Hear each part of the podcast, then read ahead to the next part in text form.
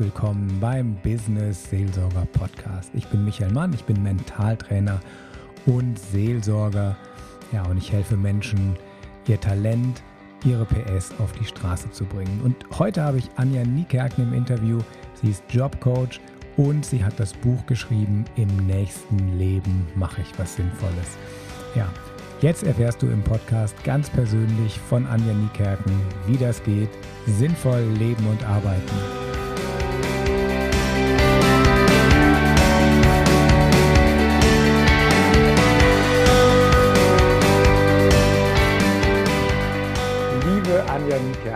Freue mich total, dass ich dich im Podcast hier bei mir habe. Du bist Autorin, du bist Bloggerin, du bist Podcasterin und du hast sogar zwei Podcasts, den Natural Leadership Podcast und den Erfolgreich Schreiben Podcast.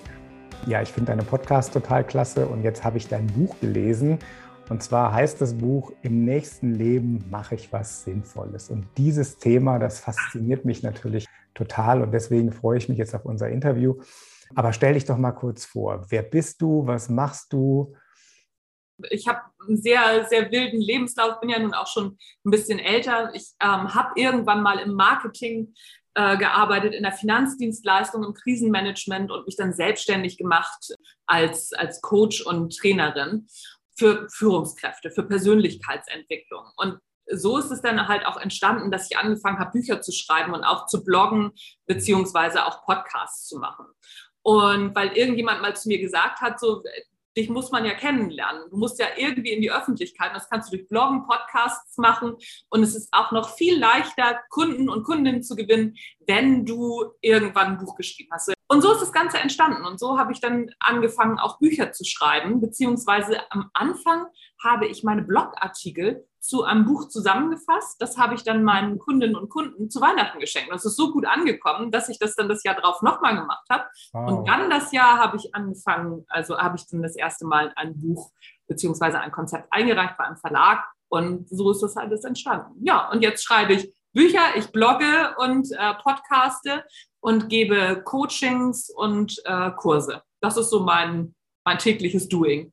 Oh, das ist ja unheimlich viel, unheimlich vielständig, äh, unheimlich vielseitig. Ähm, und du sprühst ja auch so richtig vor, vor, vor Energie und vor Wissen. Aber ich fange gleich mal an. Wo ist denn, also dann hast du ja unheimlich viel Ahnung von Menschen und Arbeit. Und ja. wo, ist, wo, wo, ist denn der Frust am größten oder, oder wo drückt die Leute der Schuh? Und warum ist Arbeit so, ähm, oder warum empfinden Menschen Arbeit als so belastend? ich glaube, dass das eine sehr neue Entwicklung ist. Ne? So, mhm. dass, ähm, ich habe das auch so, so, ein Stück weit hergeleitet in meinem Buch Arbeit oder dass, dass Arbeit ein sinnvoller Beitrag zur Gesellschaft ist. Das mhm. hat ja, kommt ja tatsächlich aus der Kirche und das hat ja auch mhm. was, äh, was, was Lutherisches. Also so Luther hat ja als erstes das wirklich auch einmal so definiert und hat gesagt, so pass mal auf, jeder Beruf und jede Tätigkeit ist sinnvoll der Bäcker ist sinnvoll, der Bauer ist sinnvoll, also oder die Markt, alle tragen einen sinnvollen oder haben einen sinnvollen Beitrag zu dieser Gesellschaft. Mhm. Und so ist dieser, diese Sinnfrage, ja, ich sag mal nicht unbedingt entstanden, aber so, so kam, ist es in die Gesellschaft getragen worden. Und es ist, hat auch was sehr Kirchliches, ne, zu sagen, pass mal auf, was ist denn mein sinnvoller Beitrag zu diesem Leben, zu diesem Leben auf der Erde? Und der Weg ist natürlich relativ kurz zu sagen, ja, pass mal auf, also so fünf Tage die Woche, ähm, das dann, weiß ich nicht, sieben bis zehn Stunden am Tag, ähm, sind wir mit Arbeit beschäftigt. Und dann wollen wir natürlich das auch mit Sinn erfüllen, um ein sinnvoller, ja, um ein sinnvoller Bestandteil dieser, dieser Gesellschaft auch zu sein. Es ist ja nichts frustrierender, als zu sagen, ich äh, verbringe die meiste Zeit des, meines Lebens mit unsinnigen Sachen. Ähm, und das sagen ja heute ganz viele, ähm, also jetzt so in, ich erlebe das so seit 10, 20 Jahren, dass immer Menschen sagen, ja, ich, das macht keinen Sinn mehr, ich, ich will was Sinnvolles machen. Ja. Aber dann ist das doch eine, eine, eine 400 Jahre, 5, nee, 500 Jahre alte Frage. Wieso kommt die dann gerade jetzt wieder auf? Ich glaube, die ist noch älter. Also so sogar Platon und Sokrates haben sich damit beschäftigt. Ne? So was, was, ähm, wie man ein, ein gutes ähm, Gesellschaftsmitglied sozusagen sein kann. Diese Frage ist relativ alt und so alt wie die Menschheit. Mhm. Ich würde es nochmal viel weiter runterbrechen, weil wenn wir keine sinnvollen Mitglieder einer Gruppe sind, mhm. dann ähm, braucht die Gruppe uns nicht, dann kann man uns ausschließen und ich sage mal noch in der Steinzeit oder ne, so vielleicht auch noch ein bisschen, bisschen, bisschen später als die Steinzeit von jetzt früher, ähm, war das der sichere Tod. Also so, es ist mhm. auch letztendlich für uns überlebenswichtig, etwas beizutragen zu der Gruppe, in der wir leben. Also so das, das ist schon auch in unserer DNA irgendwo sehr festgeschrieben. Ich möchte aber nochmal auf dieses ähm, auf dieses moderne, ich würde, möchte was Sinnvolles machen, zurückkommen. Der Witz an der ganzen Sache ist oder der, mh, hm, der Konflikt an dieser ganzen Sache ist, dass wirklich sinnvolle Tätigkeiten gar nicht gemacht werden wollen. Altenpflege, Kindergärtner, also das, das soll ja, das will ja alles keiner mehr machen. Aber es sind die sinnvollsten Tätigkeiten in unserer Gesellschaft. Da stimmt doch was nicht. Genau, jetzt können wir der Frage ja auf den Grund gehen. Gibt es da so ein, so ein Gap zwischen Geld verdienen und sinnvoll arbeiten? Ja, also so die, die Antwort ist ganz einfach. Ja, na klar. Auf der einen Seite ähm, müssen wir uns natürlich auch mal diese Frage gefallen lassen. Eine Sinnfrage kann sich nur stellen, wer sich das auch leisten kann. Das ist zum Beispiel das Erste. Ich kann nur die Menschen, die sagen so, ah, das macht alles keinen Sinn, was ich hier mache, ich will was Sinnvolles machen, das sind alles Menschen, die sehr gut verdienen. Mhm. So, und dann kann man ja relativ einfach sagen, geh doch in die Altenpflege, dann machst du was Sinnvolles. Ja, dann verdiene ich aber nicht mehr genug. Also so, mhm. da steckt auch ein Konflikt drin, ne? so zum, weil diese Berufe oder auch diese Tätigkeiten, die wirklich sinnvoll sind und die wirklich einen gesellschaftlichen Dienst leisten, werden wahnsinnig schlecht bezahlt. Ja, also da stimme ich dir 100% zu. Ähm, und ich weiß das von Firmen wie ähm, Amnesty International oder WWF, die sagen, pass mal auf, wir machen so einen tollen Job, das ist so sinnstiftend, wir haben so nette Leute, wir zahlen ganz wenig Lohn. Ähm, das heißt also, die, die nutzen das zum Teil oder, oder die wissen das einfach, ja. dass sie gute Leute kriegen ohne viel Geld. Was ich aber auch beobachtet habe, ist Leute, die eigentlich was Sinnvolles tun, diesen Sinn nicht mehr entdecken, weil ihre Tätigkeit so spezialisiert ist, dass das nicht mehr sichtbar ist. Also ich mache ein Beispiel.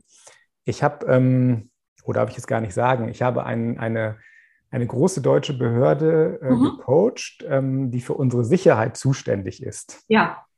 Ähm, und diese Dame arbeitete am Schreibtisch. Die musste Anfragen beantworten und das eben rausschicken. Das heißt, sie sagt, ich mache hier so einen Schreibtischjob.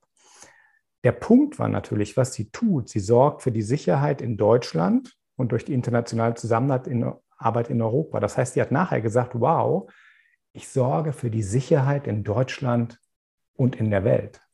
Mhm. Und plötzlich hat es bei der so einen Klick gemacht.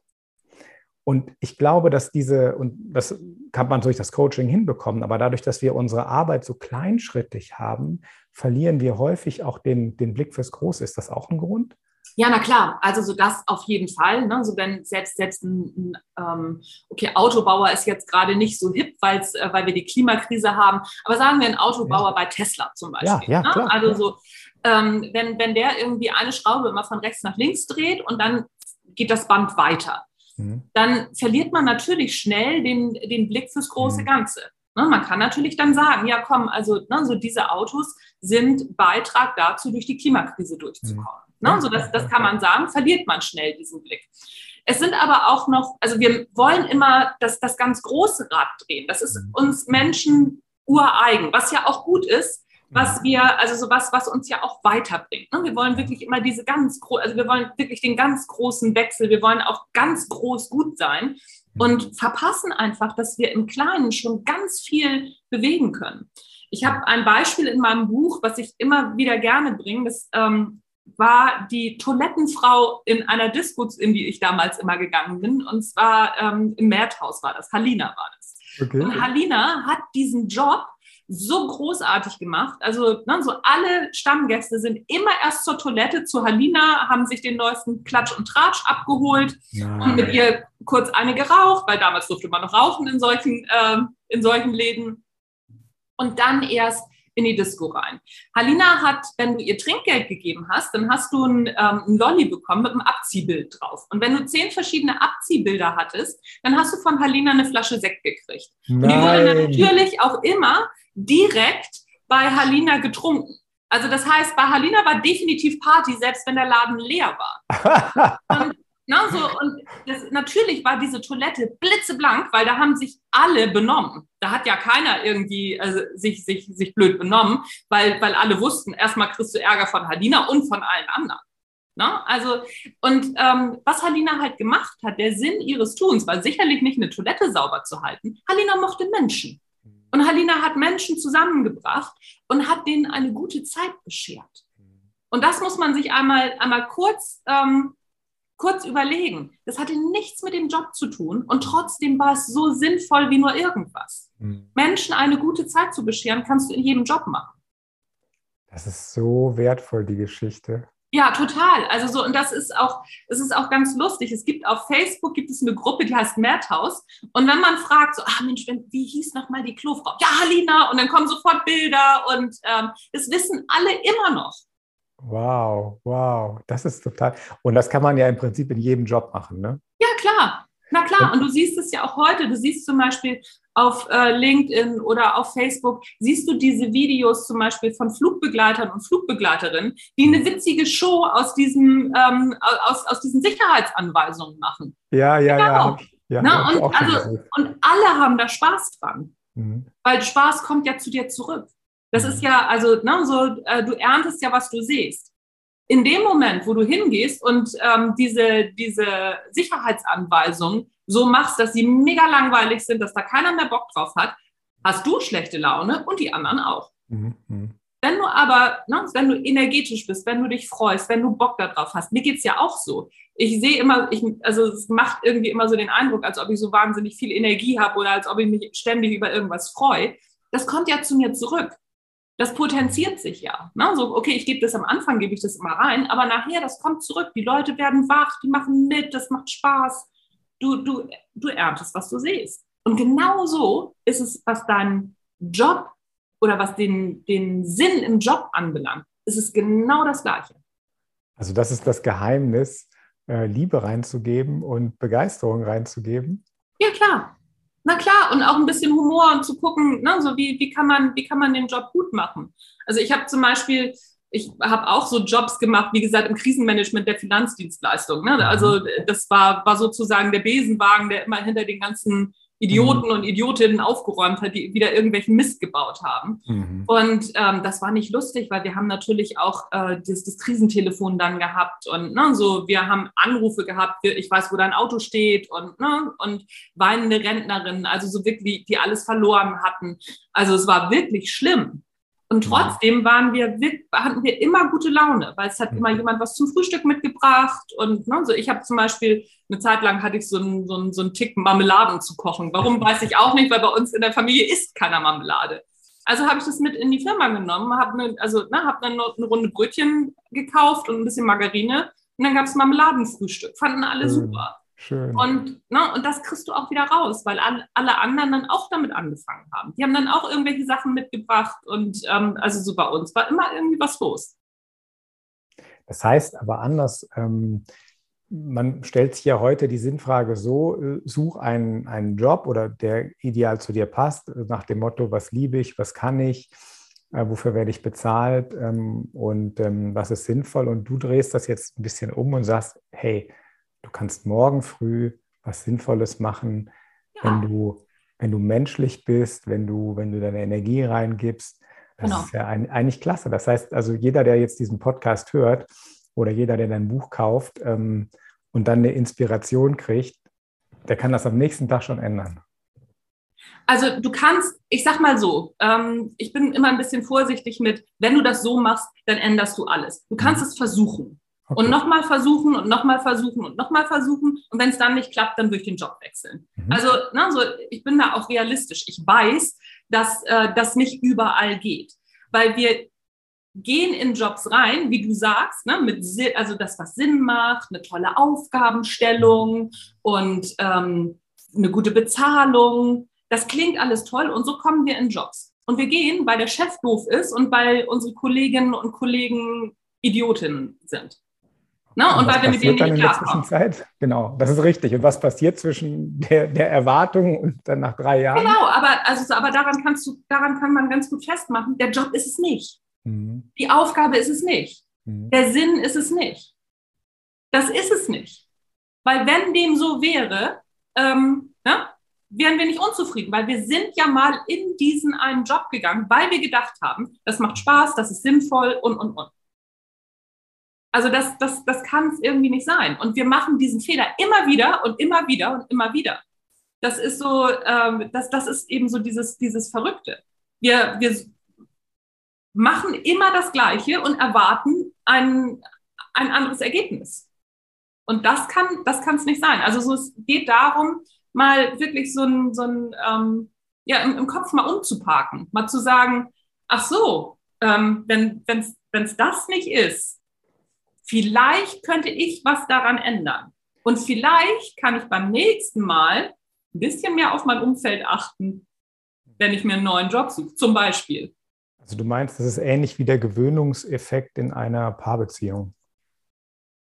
Ähm, nee, ich glaube nicht, dass das, also ich glaube nicht, dass das ein Gewöhnungseffekt ist. Ein Gewöhnungs, ja, doch ein Gewöhnungseffekt tritt auch ein, natürlich, aber das ist, ähm, man kann das nicht so, so sehr vereinfachen, ne? weil es ist ja schon, das System ist ja sehr komplex in, in unserem Arbeitsleben. Ne? Das, ist, das ist die Aufgabe, das ist die Art und Weise, wie die Aufgabe uns gestellt wird.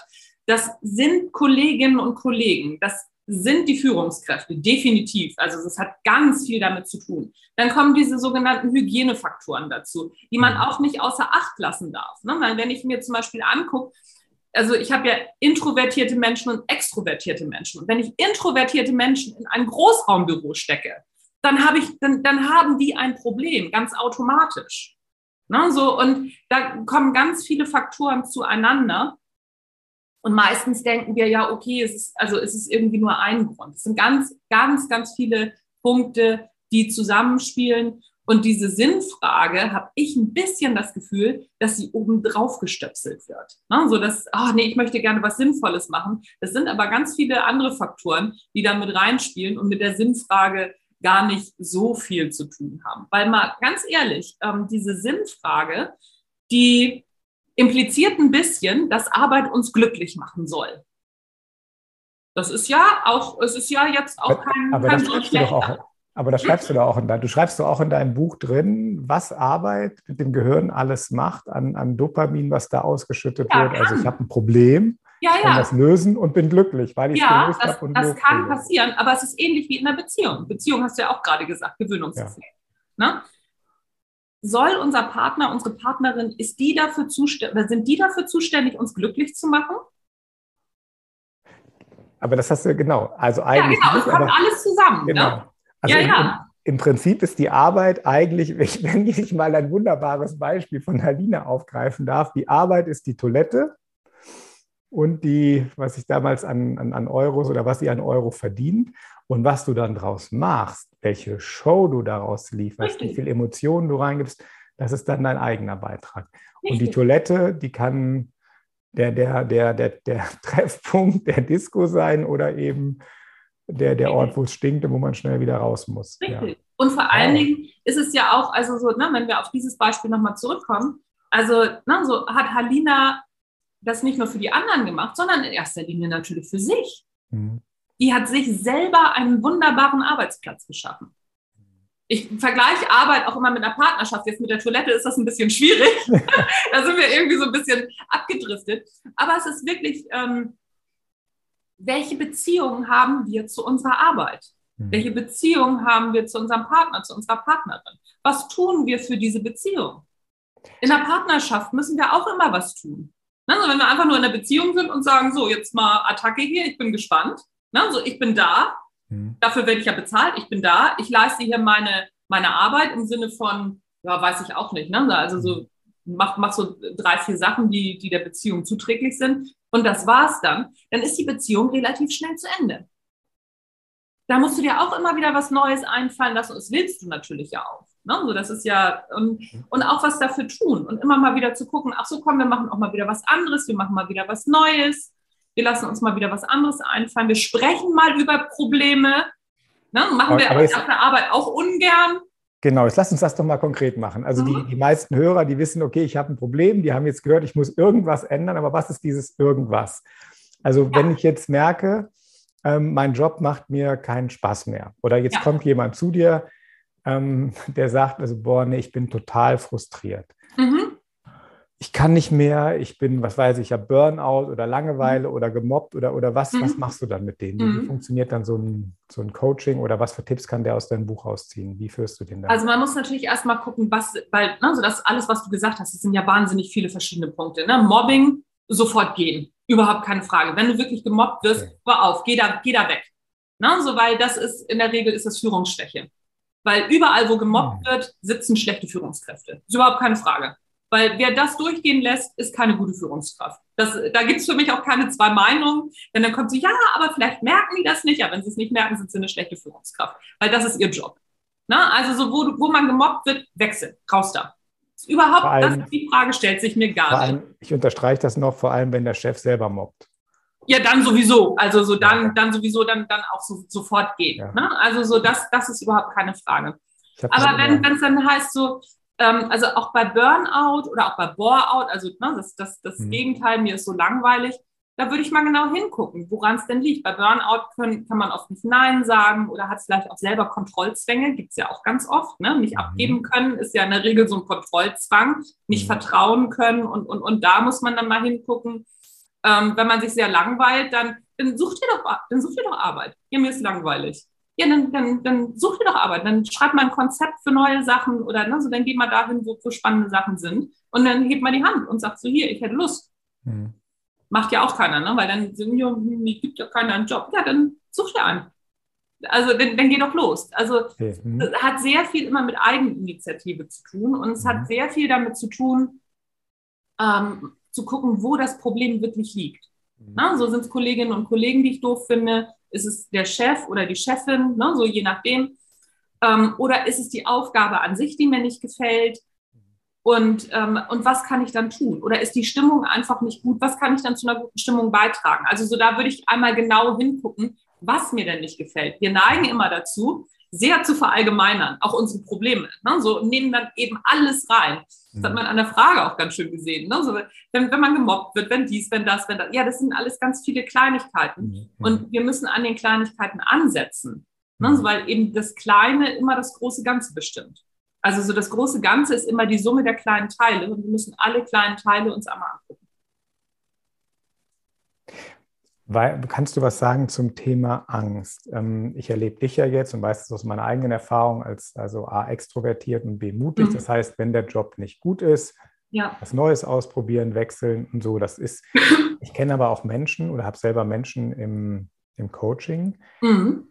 ähm, die können das nicht einfach, weil, weil sie aus irgendwelchen Gründen die, die Sicherheit brauchen, ja. die Festanstellung dir gibt, das ist ja bei im öffentlichen Dienst hat man ja wirklich Sicherheit. Ja. Und die Angst, diese Sicherheit zu verlieren und arbeitslos zu sein auf der Straße ist so groß, ja. dass da so eine, also so eine, die, die akzeptieren einfach alles, weil, weil, weil das Bedürfnis nach Sicherheit einfach alles andere, also noch stärker ja. ist als alles andere. Was machst du mit so Menschen?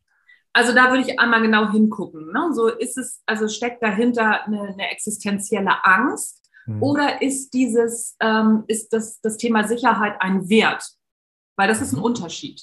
Okay. Also wenn ich in meiner Werteskala Sicherheit ganz weit oben drin habe und ähm, da auch, auch für gehe für diese Sicherheit, mhm. dann kann ich da relativ viel dran machen, weil dann kann ich sagen, okay, komm, dann, ähm, na, dann, dann guck dir mal an, was, was, was können, also ne, wie kannst du deinen Job jetzt besser machen? Oder kannst du innerhalb, gerade im öffentlichen Dienst, kann man ja innerhalb ähm, des öffentlichen Dienstes auch sehr gut wechseln. Du musst ja mhm. nicht aus dem öffentlichen Dienst raus, sondern mhm. da gibt es ja ganz viele andere Möglichkeiten. Also so, wenn das ein Wert ist, Sicherheit, mhm. ja, so, weil, also mein Wert, ich schätze dich auch so ein, mein, einer meiner höchsten Werte ist Freiheit. Mir ist Sicherheit total mhm. egal. Es kommt in meiner Werteskala gar nicht vor. Gar nicht. Also ja, ja, genau. Aber es geht jetzt um die mit der Sicherheit oben. Ja, ja, genau. Aber wenn, wenn Sicherheit, also wenn Sicherheit da drin ist, also so, das, das gucke ich mhm. mir dann einmal an. Ja. Wenn aber Angst ein Treiber ist, das ist ja noch mal was anderes. Ne? Also so deswegen gucke ich mir einmal auf jeden Fall in der Wertearbeit die Werte an. Mhm. Und wenn aber Angst ein Treiber ist, ähm, das kriegt man ja relativ schnell raus, wenn man dann ein bisschen, ein bisschen tiefer reinfragt, dann würde ich mal gucken, woher die Angst denn kommt. Also, ne, so, weil das, es macht, mag, es macht keinen Sinn, zu jemandem zu sagen, du brauchst aber keine Angst haben. Das hilft nicht. Ne? Also, oder wenn jemand wütend ist, du musst gar nicht wütend sein. Gefühle gehen nicht weg, weil man sagt, musst du gar nicht haben. Ne? So, deswegen lieber einmal gucken, woher die Gefühle kommen und dann mal an die Wurzel gehen. Ne? So, warum man sich auch so viel gefallen lässt. Und daran würde ich arbeiten, weil das ist auch wieder das, also so, ne, dann, dann, dann wirklich in die Tiefe gehen und alles andere löst sich dann von selber weil das ist, es ist, ist ein Stellvertreterproblem, diese, diese Arbeitsgeschichte. Das ist dann nicht der, der eigentliche Treiber. Okay. Ja, total spannend. Nochmal auf den Titel. Im, Im, nächsten Leben mache ich was Sinnvolles. Ja. Hm, das, das ist ja so, der, der Titel verspricht ja, ich bin jetzt in einer Situation drin, mhm. die mir unsinnig erscheint. Mhm. Viele Menschen, klar, wir haben diese Zeit, das hast du gerade bei den Griechen erlebt, uns geht es eigentlich relativ, also trotz ja. all dem, was passiert, uns geht es immer noch gut genug, uns zu überlegen, was will ich einfach eigentlich. Mhm. Und die, die, Sehnsucht steckt ja in jedem Menschen drin nach Wertschätzung, nach Anerkennung, nach ja. gesehen werden. Ja. Und, und wie komme ich da jetzt hin, wenn ich jetzt in einer, in einer unbefriedigenden Situation bin im Job? Und was, wo hilft dein Buch dann in diese, ähm, ja, also du hast das ja auch gemacht, ne, vom Krisenmanagement, Finanzdienstleistungen, du sagtest, nee, und jetzt äh, freischaffende, selbstständige Autorin, Podcasterin, Bloggerin, ja. Trainerin.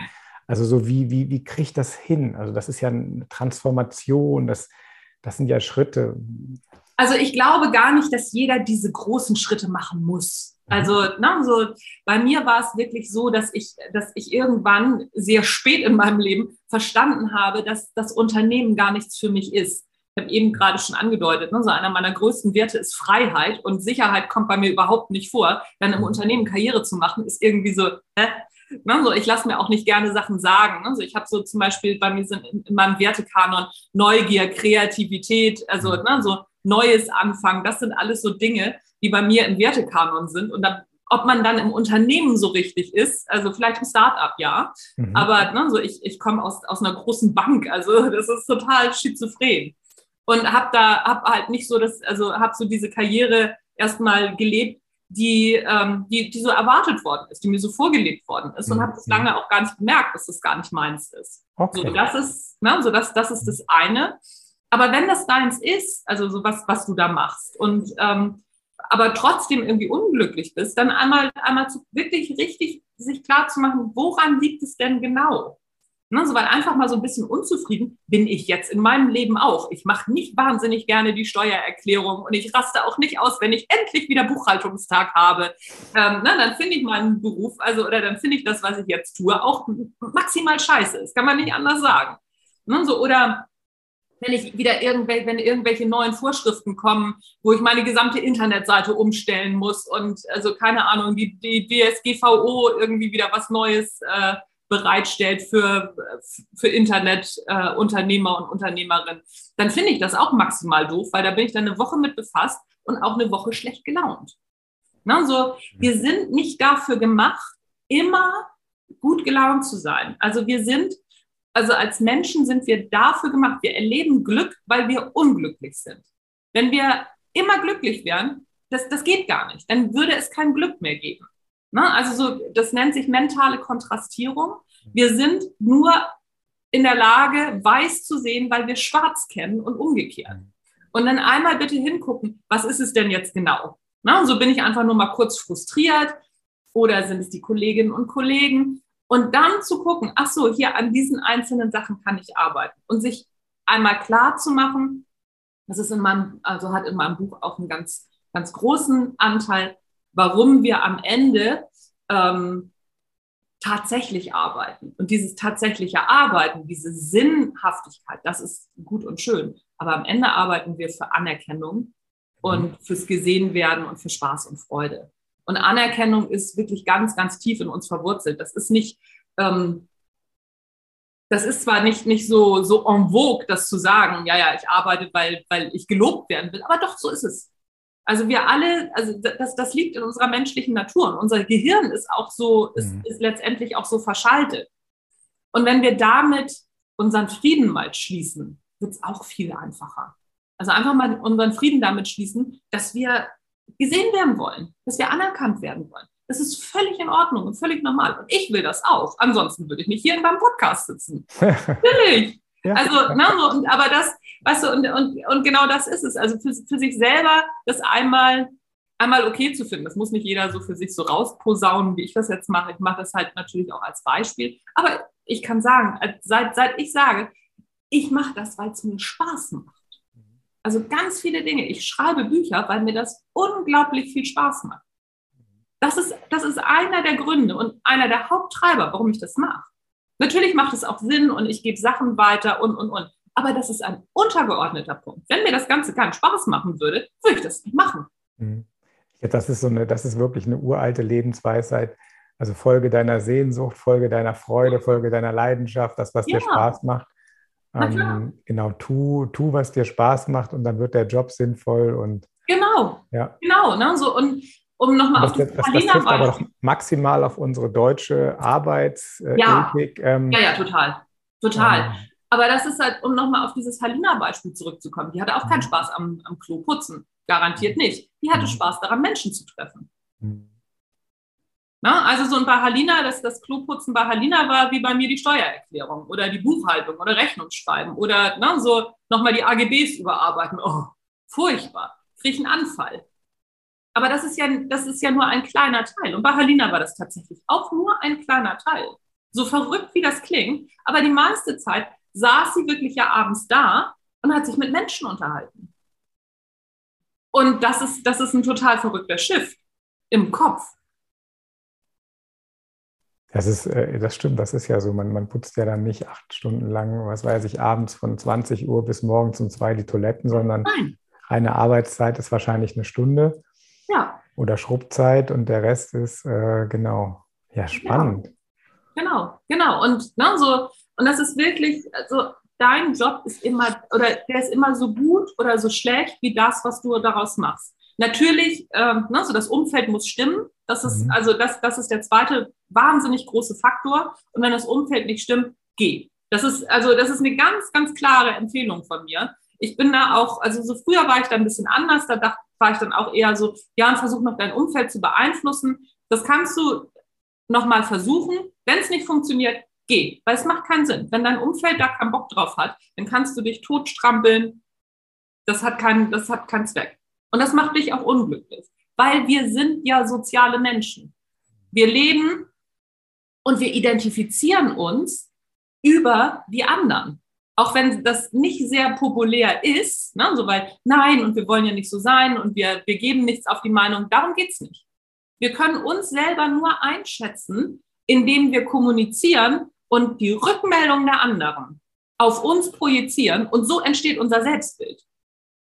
Mhm. Nur in uns selber können wir unser Selbstbild überhaupt nicht aufbauen. Geht gar nicht. Wie denn?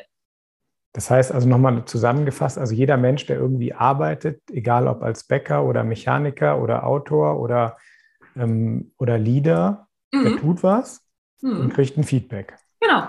Und das sagst du, dieses Feedback, das konstruiert sein, das, Selbstbild. sein Selbstwert, Selbstbild und Selbstwert. Das Selbstbild und auch das Selbstwertgefühl, natürlich. Also natürlich nicht nur in der Arbeit, sondern auch im Privatleben. Mhm. Immer wenn wir mit anderen Menschen in Interaktion treten, dann ähm, testen wir im Grunde nur ab, stimmt mein Selbstbild, was ich von mir habe. In Anführungszeichen. Aber das mhm. läuft immer unbewusst mit. Wir testen die ganze Zeit immer, bin ich so, bin ich nicht so, bin ich so, bin ich nicht so. Und richtig sauer werden wir, wenn jemand zu uns entweder direkt sagt oder unterschwellig, nee, so bist du gar nicht. Dann ist der oder die doof. was ist dann mit diesen Jahresendgesprächen? Es gibt ja ähm, einmal im Jahr setzt man sich im Idealfall mit seiner Führungskraft hin und dann ja. gibt es so Noten oder ja, Beschreibungen, in welcher Form das auch immer ist. Ganz schwierig. Dann, ganz schwierig. Ähm, äh, das ist doch eigentlich dann genau das, was wir hören wollen, oder? Oder eben nee, genau nicht? Nee, nee, das ist, also das, das ist noch, das ist noch wieder was anderes. Also so das Selbstbild ist ja auch ein sehr, sehr fragiles, sehr diffiziles äh, Ding letztendlich. Ne? Also so, wir, wir leben ja zum Beispiel auch in einem, in einem ständigen, in einem ständigen Konflikt, ne? weil wir, wir sind ja gute Menschen grundsätzlich. Ne? Also so, wir schätzen uns ja als, als gute Menschen ein. Und also ich bin umweltbewusst. Ich weiß nicht, wie es mit dir ist. Du bist wahrscheinlich auch umweltbewusst. Ne? Ja, ja. Fährst du Auto? Ja. Ist schon blöd, ne? Ich fahre auch Auto, also ne, entspann dich, aber schon blöd, ne, wenn man umweltbewusst ist. Also Erster Konflikt. Mhm. Das ist ein Konflikt, weil wir wissen ja alle, ne, so das Autofahren mit einer der größten, ähm, eine, eine der größten Umweltkatastrophen ist. So. Ne, müssen wir gar nicht in Veganismus und sonst irgendwie was rein, sondern können wir da ja einfach mal anfangen. So, und was erzählen wir uns? Ja, ich habe ein neues Auto oder vielleicht kaufe ich mir sogar ein Tesla oder ne, so, wir machen, oder so oft fahre ich gar nicht. Ich ne, so kombiniere meine Autofahrten, außerdem wohne ich auf dem Dorf, was soll ich denn machen? Wir rechtfertigen das dann. Genau, so, und dann ja. sprechen wir mit anderen Leuten und holen uns sozusagen ein Feedback zurück, das sagt, ja, ja, nee, das ist in Ordnung, so kannst ja auch gar nichts anderes machen. Wenn wir aber mit Leuten sprechen, die sagen so, nee, fahr doch Fahrrad, ich fahre auch kein, ich habe auch kein Auto. Ja, ich wohne auch auf dem Dorf, ist überhaupt kein Problem. Ja, dauert ein bisschen länger. Ja, bist du halt zu faul zu. Dann ist der oder die doof. Weil oder er oder sie sagt uns nämlich, ja, so umweltbewusst bist du nicht. Ne? Dein Selbstbild ist jetzt doch nicht so richtig.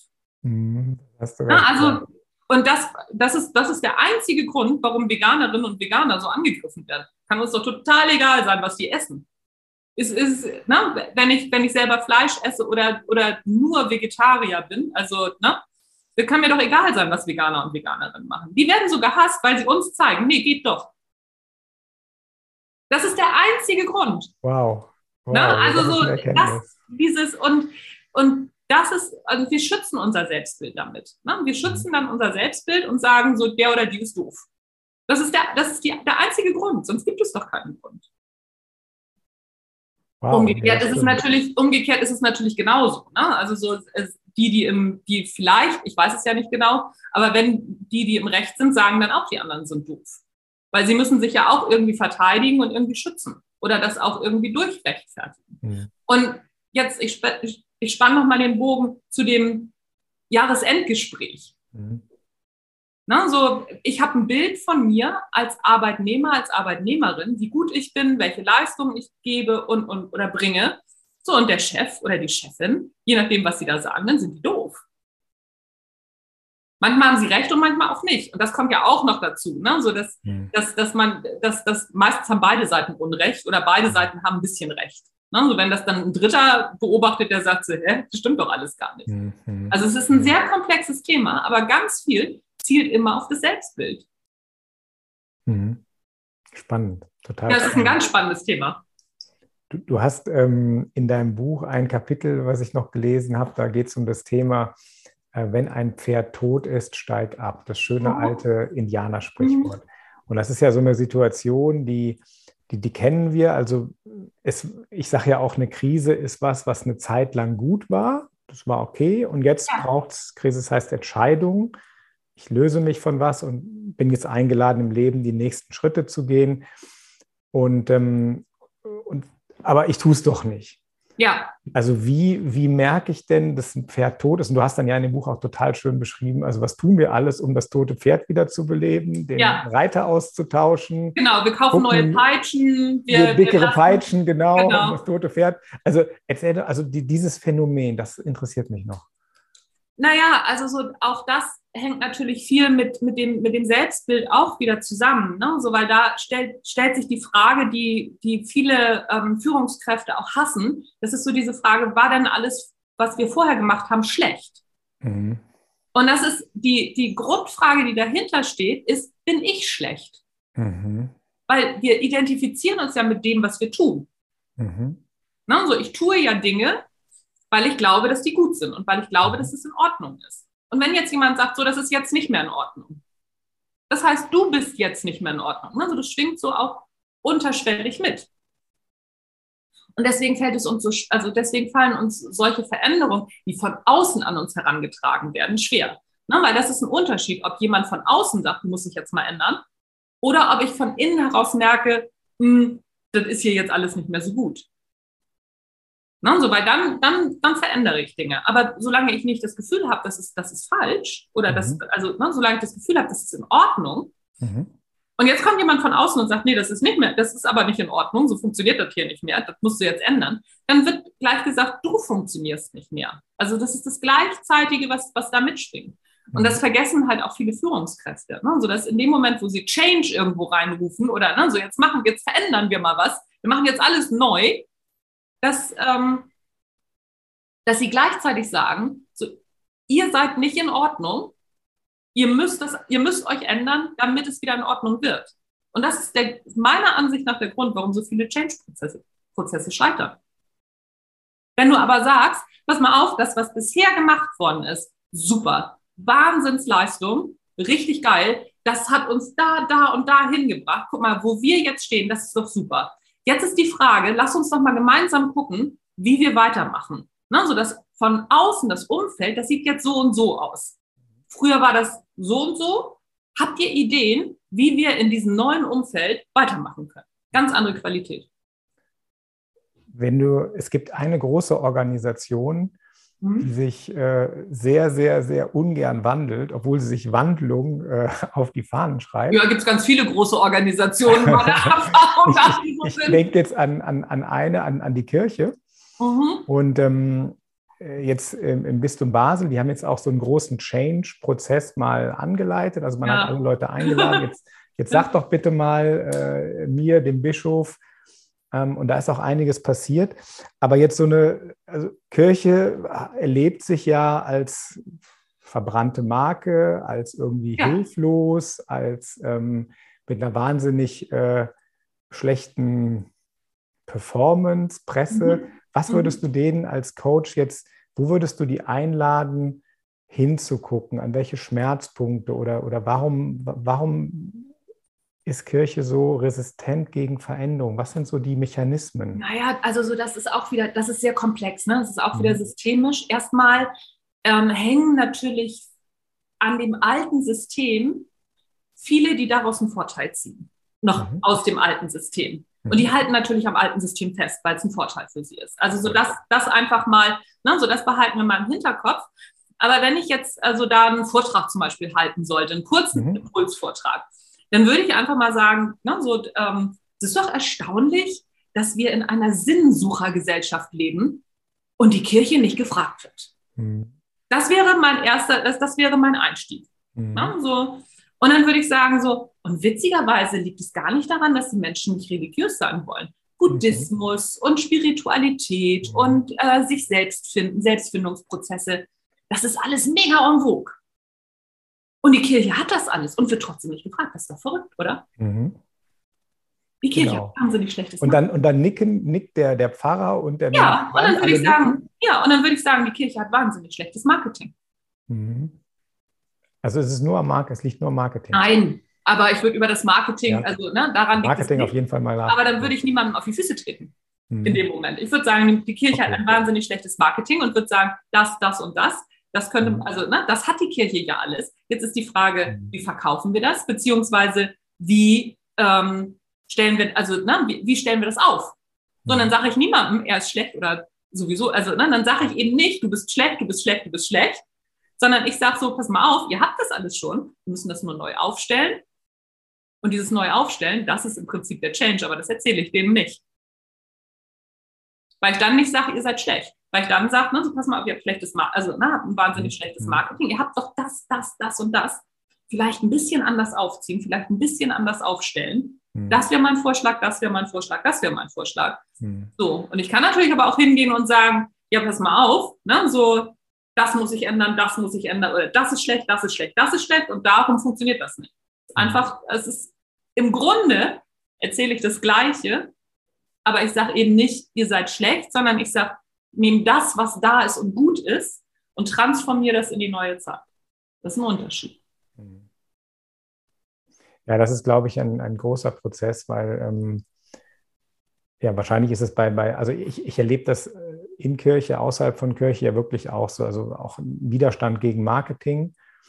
Ähm, ja, man muss ja nicht Marketing sagen. Ne? Widerstand ne? also, gegen, gegen Veränderung, Widerstand ja, ja. gegen Pri Privilegien aufgeben.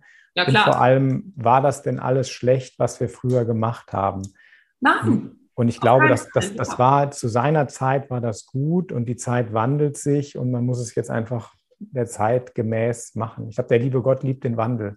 Ja, das sowieso. Aber ich glaube auch, also ne, das, was, was gemacht wurde, war das denn schlecht oder wir müssen das anders machen? Nee, müssen wir gar nicht. Wir Mhm. müssen uns die Sachen rausnehmen, die wahnsinnig gut sind. Mhm. Ähm, Schweigeretreats, ne, so bei Mhm. sich ankommen. Diese ganzen spirituellen Sachen, also was in der Bibel steht, das ist doch der Shit. Also so, das ist Mhm. doch der Wahnsinn. Das wird heute alles irgendwie in so, in so, in so tolle Kommentare gepackt, die dann aber Buddha zugeschrieben werden oder sonst irgendwas. Ne? So, ihr müsst werden wie die Kinder, denn ihrer ist das Himmelreich. Mhm. Hallo? Ne? Äh, Das Kind in dir muss Heimat finden, ist seit 338 Wochen, ich habe gestern gerade geguckt, deswegen weiß ich das, seit 338 Wochen auf Platz 1 der Spiegel-Bestsellerliste. Das Kind in dir muss Heimat finden. Also du meinst, das ist eigentlich ein Zitat aus, du meinst, das ist eigentlich ein Zitat aus der Bibel. Ihr müsst Bitte? werden wie die, also du meinst, dies- dieses Buch äh, ist eigentlich ein Zitat aus, aus Ja, der natürlich, Bibel. das ist genau das Prinzip. Das Wow. Kind in dir muss Heimat finden. Ja, Ist das, ist das psychologische Prinzip aus, ihr müsst werden wie die Kinder, denn ihrer ist das Himmelreich. Natürlich. Und wenn du das, also wenn du das einmal, wenn du das einmal hinkriegst, und also so, Ja. ne, so gerade das Neue Testament, also ich, Mhm. ähm, also ich bin jetzt, ich bin jetzt nicht besonders christlich, aber ähm, ich bin schon auch in dieser Tradition erzogen, deswegen weiß ich da halt auch ein bisschen was drüber und es interessiert mich eben einfach. Gerade das Neue Testament gibt wahnsinnig viel her. Ne, so äh, dieses, ähm, oder auch, auch äh, wenn, wenn du geschlagen wi- wirst, halt die andere Wange hin. Warum das denn so ist? Ne? Es geht ja nicht darum, sich verprügeln zu lassen. Es geht ja um was ganz anderes. Und wenn das, also ne, wenn diese Philosophie, die dahinter steckt, die ja wahnsinnig gut ist, wenn die besser verkauft werden würde und besser einfach nach außen getragen werden würde, ne, so äh, Reden ist Silber, Schweigen ist Gold, äh, das, das, das, kommt, das, ist, das kommt aus der Bibel. Das, also, und das, das wissen die Leute nicht. Mhm. Und das ist wahnsinnig schade, also für die Kirche. Und Ja. das müsste genutzt werden. Also so die Kirche hat im Grunde, hat sie alles da. Und hat auch schon alles. Also sie haben ja auch schon Logistik, da, ist, da gibt's doch alles. Also ich, ähm, das, das ist das geilste Projekt unter der Sonne, das verstehen die nur nicht. Also wunderbar. Genau dafür war auch dieser Podcast, da, um das Image der Kirche aufzupolieren. Und das hast du jetzt gerade Ja, wunderbar sehr gut. gemacht. Ähm, ja, also dann ist die Einladung an alle Podcast-Hörerinnen und Hörer, die noch in die Kirche gehen, äh, bringt das anders raus, macht zum Beispiel einen Podcast, macht einen Blog. Ähm, das ist die moderne Form von, von Predigt und, und Katechismus. Ja, sehr Naja, cool. klar, also so, ich sag mal, also gerade gerade die Predigt, ich meine, am Ende des Tages ist das, äh, ist das eine Keynote-Speech von 20 Minuten. Ja, ja, ja. Und wenn genau. ich das mal nicht wie eine Predigt, also weil Predigen ist ja noch, also aber eine Keynote-Speech ist nichts anderes als Predigen. Es Genau. ist nichts anderes, aber wenn ich das mal so aufricken würde, ne? also so zum Beispiel an diesem, an diesem Beispiel, ne? so ihr müsst werden wie die Kinder, denn ihr was ist Himmelreich. Und wenn ich das mal so aufrick und dann das, äh, dieses, dieses Buch, was Mhm. seit äh, über einem Jahr auf Platz 1 ist, das mit reinnehme und die Heilung des inneren Kindes da mal mit reinnehme und warum wir, also ne, warum Mhm. das so wichtig ist und den, den Bogen spann, ey, dann habe ich doch die Kirche voll. Wenn ich so, wenn ich so eine Predigt also einmal, einmal in der Woche mache und das Mhm. vielleicht dann auch noch mal ein bisschen modern aufrick und das ähm, auf YouTube dann aufnehme, auf Mhm. YouTube hin reinstelle und ähm, na, so dass das das einmal die Woche mache. Ich muss sie ja nur aufnehmen, die Predigt, die einmal auf YouTube einstellen und dann abwarten. Wenn ich das ein Jahr mache und gute Inhalte habe und solche Inhalte habe, die jetzt Gedankentanken raushaut, also weil das ist ja nichts anderes, dann, Genau. dann habe ich doch den Laden voll. Also liebe, liebe Anja, du sprichst mir total aus der Seele. ähm, ich habe dieselbe äh, Rede jetzt, die du jetzt hältst, auch schon vor einigen Kollegen äh, gehalten. Ähm, bin damit immer, ich würde sagen, gnadenlos gescheitert. Ähm, dieses, vielleicht noch ein Beispiel, eine, eine Keynote-Speech und eine Predigt. Warum gehe ich gerne zu Gedankentanken oder zu Speakers Excellence und höre mir eine Keynote-Speech an, die mich bewegt? Und warum schlafe ich bei, der bei den meisten Predigten ein oder meine Gedanken sind völlig woanders? Also ich weiß selber, bei einer Predigt, ich, ich Ja. muss mich wahnsinnig anstrengen, mich zu konzentrieren. Und Keynote-Speaker, also die Guten, die fesseln ein. Ja, Was können Weil, die, was die ähm, nicht können? also das, das, das, ist, das ist verhältnismäßig einfach, weil ähm, die guten Keynote-Speaker eine Frage aufgreifen, die das Publikum hat Mhm. und diese beantworten. Mhm. und sich darauf einstellen, wie so ein Publikum funktioniert. Ne? Es gibt ja ja ganz mhm. bestimmte Punkte in der Keynote-Speech, die du, die du praktisch abarbeitest. Also auch zum Beispiel der Einstieg. Ne? So, ähm, wenn du einen langweiligen Einstieg hast, sind sie alle gleich weg. Ne? Also es gibt bestimmte Punkte und auch der Ausstieg, wie man das macht. Also so, das sind, sind eigentlich so die wichtigsten Punkte.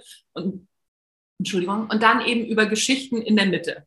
Ne? So, und du beantwortest eine Frage in dieser Keynote-Speech. Ja, und eine Predigt macht das nicht. Eine Predigt geht, also, oder jemand, der predigt, geht hin und sagt, so, pass mal auf, dir gebe ich diese Woche mal einen mit. Da kannst du mal drüber nachdenken. ja, eine Dreschpredigt. Ja, das, war, das ist ja gar nicht die Frage, die ich habe. Das interessiert mich doch gar nicht. Also, so, das ist der Punkt. Interessiere dich für dein Publikum. Die Kirche interessiert sich null für ihr Publikum. Mhm. Und das, das geht nicht. Also so, und deswegen hast du keins. Wenn du dich für dein Publikum nicht interessierst, musst du dich nicht wundern, wenn es nicht kommt. Wenn du keins hast, ja. Das ja. ist ähm, ein, ein, ein sehr guter Schlusssatz. Damit mache ich jetzt Bubum. Ähm, also vielen, äh, vielen Dank für deine offenen Worte. Manchmal braucht es jemand von außen, der das sagt. Jetzt habe ich noch eine persönliche Frage. Was machst du denn in deinem nächsten Leben? In meinem nächsten Leben?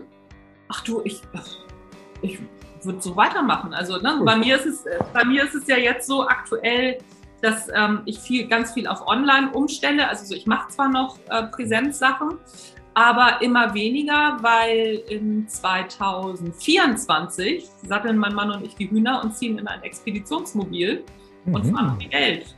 Also äh, mein wow. nächstes Leben ist schon geplant und darauf arbeite ich jetzt schon hin. Also von daher, äh, das mache ich in meinem nächsten Leben. Und das nächste Leben fängt 2024 dann an. So. Wow, wow, das ist sehr, sehr schön geplant. Wunderbar. Hey, liebe Anja, das war total, total schön, mit dir zu sprechen. Den, ähm, den Link zum Buch, der kommt dann nachher in die, in die Show Notes. Im nächsten Leben mache ich was Sinnvolles und ansonsten ja, kann man dich auch googeln. Dein, dein Link, den tue ich auch unten rein. Ja, gerne auf meiner Homepage anjanikerken.de, da findet man alles über mich. Da findet man alles, deine beiden genau. Podcasts, die Bücher, die Blogs alles. und ähm, genau, wenn der ein oder andere Bischof äh, dich jetzt gehört hat, vielleicht bucht er dich mal. Ich okay. bin offen. Also, ne, wie gesagt, bis 2024 kann man mich noch live buchen, danach äh, nur noch online. Danach nur noch online per Zoom. Naja, das ist ja dann auch die Zukunft, ne? Ja, genau. Wunderbar. Hey, ich danke dir sehr für dieses wunderbare Interview. Vielen Dank, dass ich dabei sein durfte.